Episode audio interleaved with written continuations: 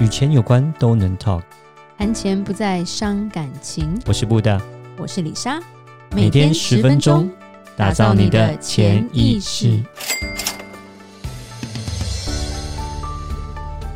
打造你的潜意识，告诉你理财专家不说的那些事。大家好，我是主持人布大，我是布大人生与职场的好搭档李莎。布大，犹太人在全世界都是很厉害的人。人物哎，人口少少，但是却控制着资本主义社会的经济。是，对。其实我觉得研究犹太人怎么教小孩，跟他们怎么做生意，可以学到很多东西了。嗯、我们之前曾经也有提过，他们怎么样让小孩计算一些金钱的东西。那今天其实很想再讲一下，他们会培养小孩的某些能力。嗯哼，除了金钱能力或者是创业能力以外，还有一个能力，我觉得很重要，真的比死读书还要重要。什么能力？什么能力？超能力？没有。对，就觉得很像超能力。他们的父母就是说，犹太人不管去任何场合，譬如说出去赴约啊、开会啊什么的，都会带着小孩。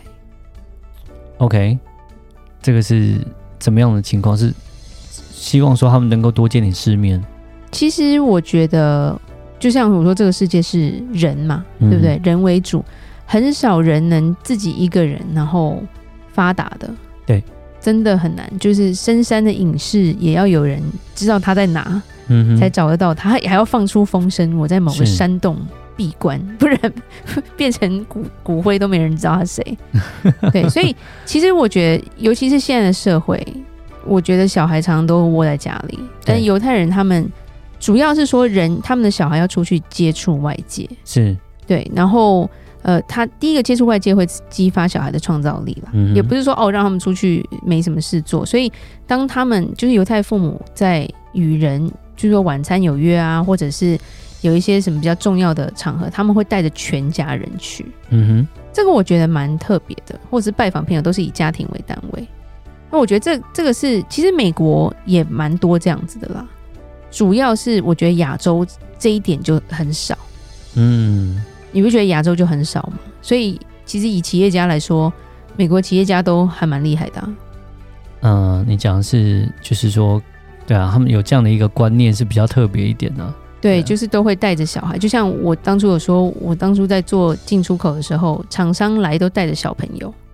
小孩小学给我穿着西装，然后他就会说，而且他们很喜欢叫小孩，就是什么什么 Junior 嘛，是，就我叫 John，他就是 John Junior，对不对？我叫 J，他就是 J Junior，嗯，然后就是你就会看到老 J 跟小 J 这样，然后就小朋友就因为那时候觉得哎、欸、好可爱，小学要穿着西装站在旁边，然后有点就是那种 gay 白那种，就是他可能一整个觉得我要我来这边干嘛，但他还是会参与这样子，嗯，然后。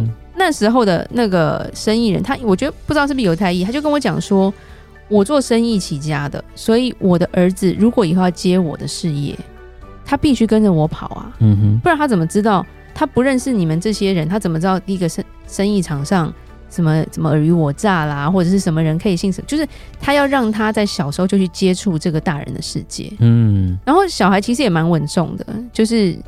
也是，就是还蛮绅士的，就还跟你握手啊，然后就觉得小学生好可爱，但是内心不能那么，我就不能那么没水准，所以我还是跟他握握手这样，然后他就会自己介绍他是谁这样子。对，我觉得还蛮还蛮是，就是说那时候印象蛮蛮蛮深的，一直到我我后来看看一些文章，他就是说，其实犹太人就会一直告诉他的小孩说，你认识的对象对你未来会有很重大的影响，嗯，所以你要知道怎么去选择待在好的人旁边。然后你要去进步，但是用讲的没有用，因为小孩用讲的没有办法激发他们想象力，所以他们把他带出去。哦，OK，对，因为就像我们华人父母就很爱唠叨，哎，你以后要怎么样怎么样？然后你看这讲了之后，小孩为什么都不听？因为他就是没有办法跟你在同一个。然后他就平行世界，他就觉得你讲的跟他没有关系啊，因为他没有去体验，他也不知道你讲的是谁。是，对，就常常会听到长辈就讲，哎、欸，那个谁谁谁啊，然后就一直在讲故事，可是就是脑子就会觉得他们是谁，我不知道，没见过，不没没听过，没没记得过这样子，然后变成说他其实想要告诉你某个经验的时候，我们是无法吸收，然后只会觉得那你就要还，我还是我可以去看电视吗？是之类，或者是现在小孩就我可以去打电动了吗？你可以不要再讲了吗？对啊，其实。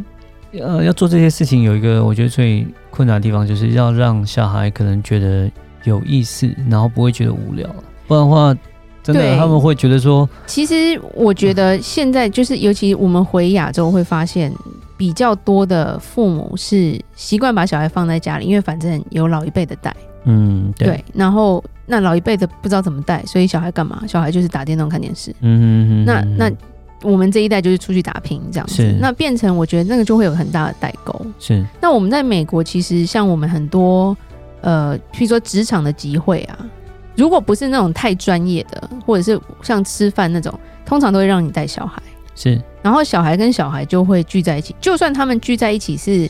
聊聊电动啦，或者是讲讲话，可是你就会，我觉得小孩跟小孩之间，第一个我会先看到你的家教如何嘛，对不对？对，就是第一个你打扮怎样，也不用太给白，但是诶，大家出来正式场合的时候，你会不会拿刀叉？嗯，你会不会餐桌礼仪这些东西？我觉得就还蛮蛮特别的，对，而且会激发他们说，如果今天他出去，他看到一个诶气质出众的，或者是诶怎么教这么好的一个跟他年纪差不多，你会觉得说。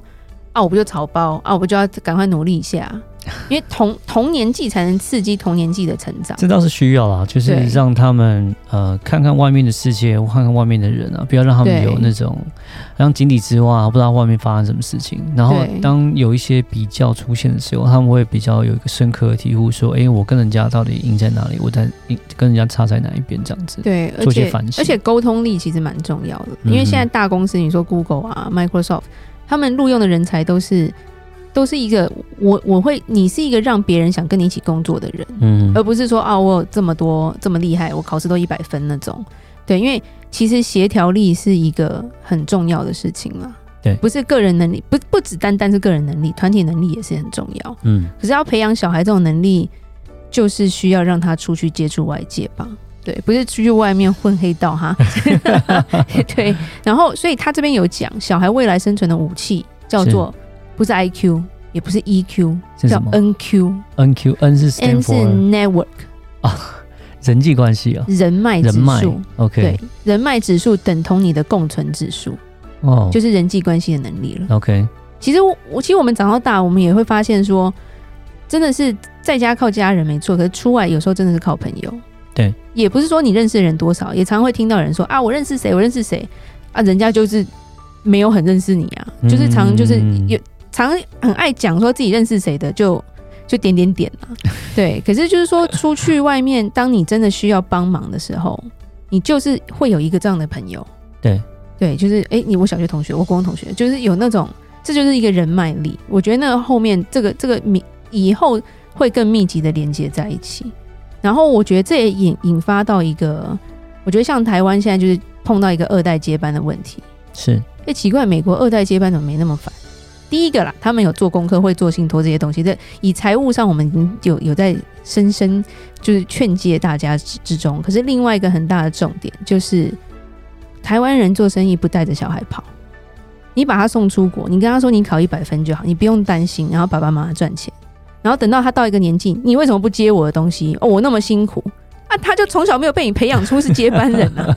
然后你现在逼他，你现在是怎样？这倒也是，是不是？就你看，就会发现很多哎，有钱财团或者是企业的第二代，我就不想接啊，嗯，我就不要做啊，没兴趣，没兴趣啊！我要去开画廊啊，我要当艺术家，是没错。有也许家里钱够多，可以让你这样做，啊，但是这个企业后面就没东西，就没人接了。嗯对，当你没人接，你就其实我们会自己想说，真的是我们没有在培养他们呐、啊。嗯，因为第一个他从小就不适应这样的环境，他也不觉得呀，我需要我需要去做多少，反正我就有钱嘛。其实，嗯、呃，对啊，就是亚洲一些父母就是蛮保护小孩的，所以有时候会有这样的一个状况发生，就觉得说你就是好好读书就好了，其他事情都不用管。对啊，那所以在这种事情上面，可能对啊有一些忽略了。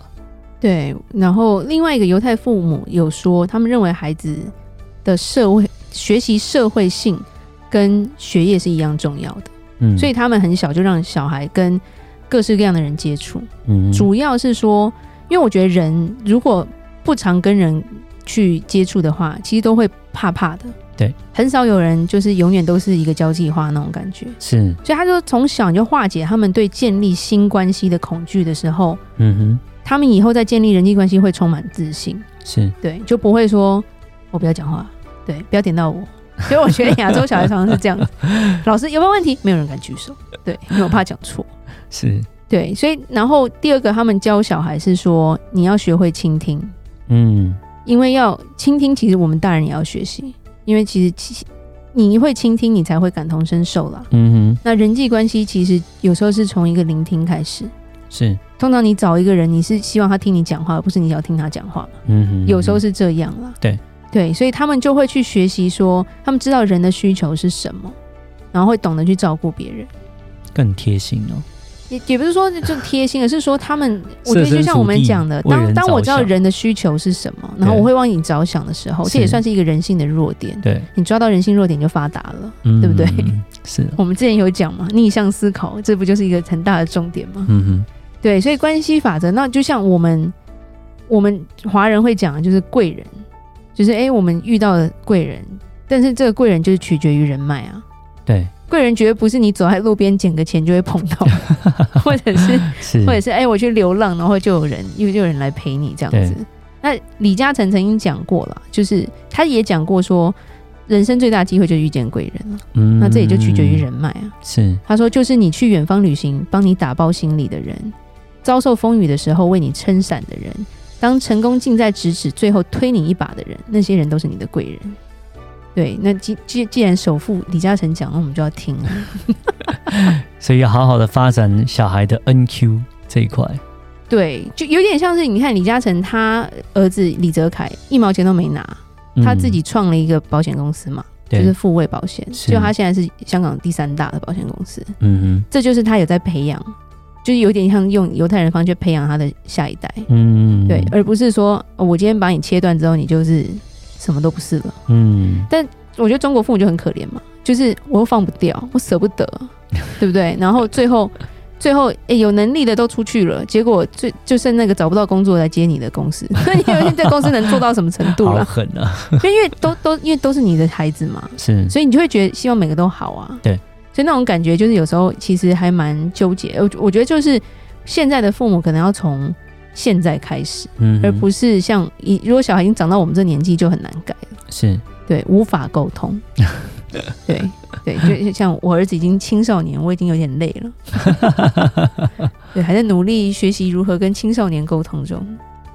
是是是，对，对，所以其实犹太人他他们讲的这个，我觉得社会能力真的很重要。嗯，也要多多发展我们小孩 NQ 这一块，然后多多见见世面，多多跑一跑，多多参与一些活动啊，交朋友。对，其实学习很重要，但是我觉得学习以外，多让他去接触这个社会，我觉得让他们多一点社会性。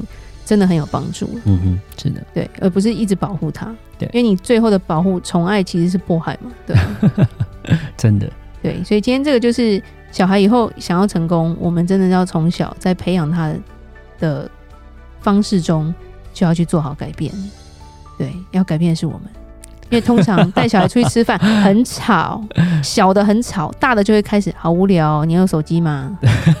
对，我们要如何在面对这些挑战中，让他去培养他的社会性，是是，真不容易，好难哦，非常不容易，难。这也许是个商机哦，教育第二代这样子，对，没错，是。好，那我们今天就聊到这里，记得到我们脸书的粉丝专业丰盛财务金融给我们按个赞哦。如果任何关于理财的问题，也欢迎寄信或留言给我们。打造你的潜意识，让你谈钱不再伤感情。我是李莎，我是布达，我们下次见，拜拜。拜拜。